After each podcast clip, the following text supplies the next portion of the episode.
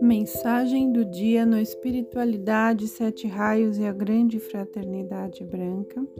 A mensagem de hoje foi extraída do livro Alegria de Obedecer à Vontade de Deus, da Ponte para a Liberdade.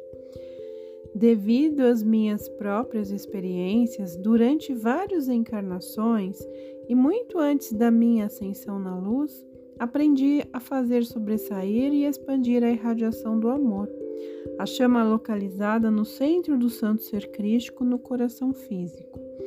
De várias emanações de vida ainda não ascensionadas, facilitando a esta chama ou chispa divina expressar os seus latentes dons, talentos, força e bênção através da personalidade externa. Em completo silêncio, praticava este serviço prestado para aquelas pessoas que, com sinceridade, desejavam evoluir espiritualmente, mas sempre eu o fazia sob a orientação da minha amada Guru, o complemento divino Caridade. Os frutos do meu trabalho evidenciaram-se através daquelas pessoas que harmoniosamente expressavam a obediência absoluta ante a santa vontade de Deus, a qual eu determinadamente estava pronta a servir. Aos queridos discípulos que desejam auxiliar na libertação da força do santo ser crístico da global humanidade, eu os convido, com toda a reverência à amada caridade, para me ajudarem a presenteá-la à humanidade com o nosso sentimento de divino amor e, em particular, ao santo ser crístico de cada ser humano, projetando e expandindo o amor diretamente em seu próprio lar e na amplidão da sua redondeza. Agindo deste modo, os discípulos honestos, isentos de qualquer vaidade sobre seus dons e talentos espirituais, poderão alegrar os seus conterrâneos na obediência à santa vontade de Deus, que abre a porta à solução de todos os problemas. Desta maneira, os discípulos especializam-se em expandir seu serviço prestado dentro de um maior raio de influência. Amar sinceramente e livremente uma vida que se encontra prisioneira pelas suas próprias ideias preconcebidas, a ponto de não ver nada além de seu modo de pensar e agir, é a maior alegria que os prestimosos discípulos poderão vivenciar. A eficácia de tal serviço prestado e a sua ininterrupta irradiação do atributo amor é determinada pela abnegação humilde e trabalho silencioso do discípulo, aquele que executa a sua tarefa dentro do sigilo absoluto. Assim, os frutos de seu trabalho manifestam-se visivelmente.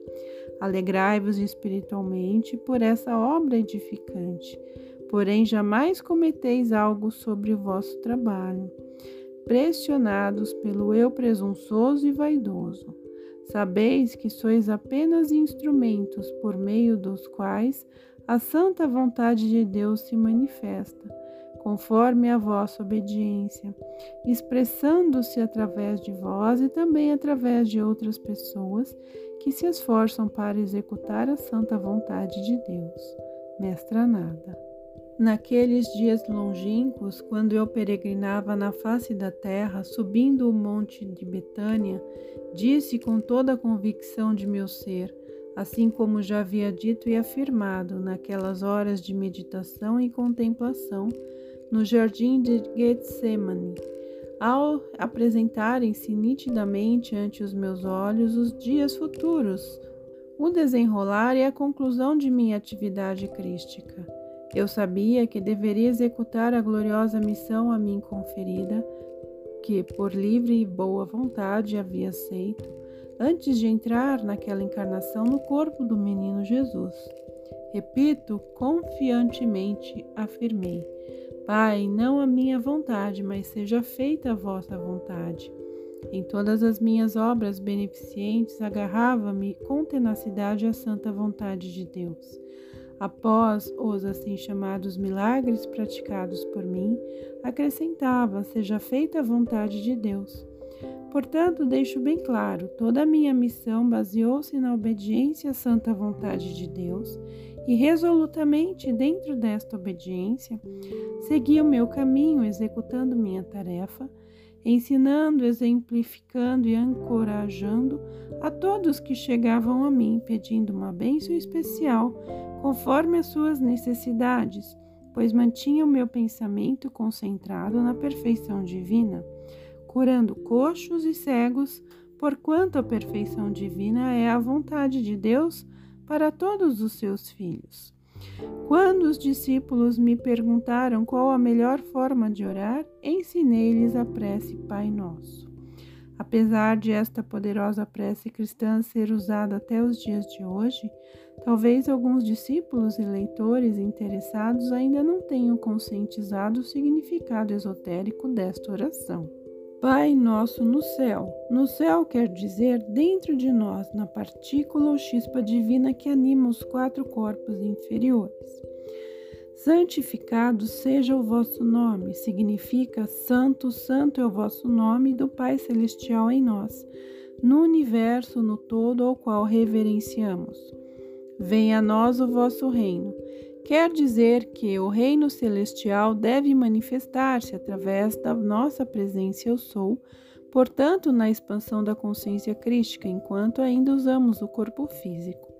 Seja feita a vossa vontade na terra como no céu. Aqui devemos confiar no Ser Supremo, na entrega total do eu. Perdoai as nossas faltas, assim como perdoamos os nossos semelhantes, porque estes não sabem o que fazem, uma vez que todos os atos, pensamentos e sentimentos maus retornam a eles. Jamais nos deixastes cair em tentação, visto que Deus somente pode advir do bem.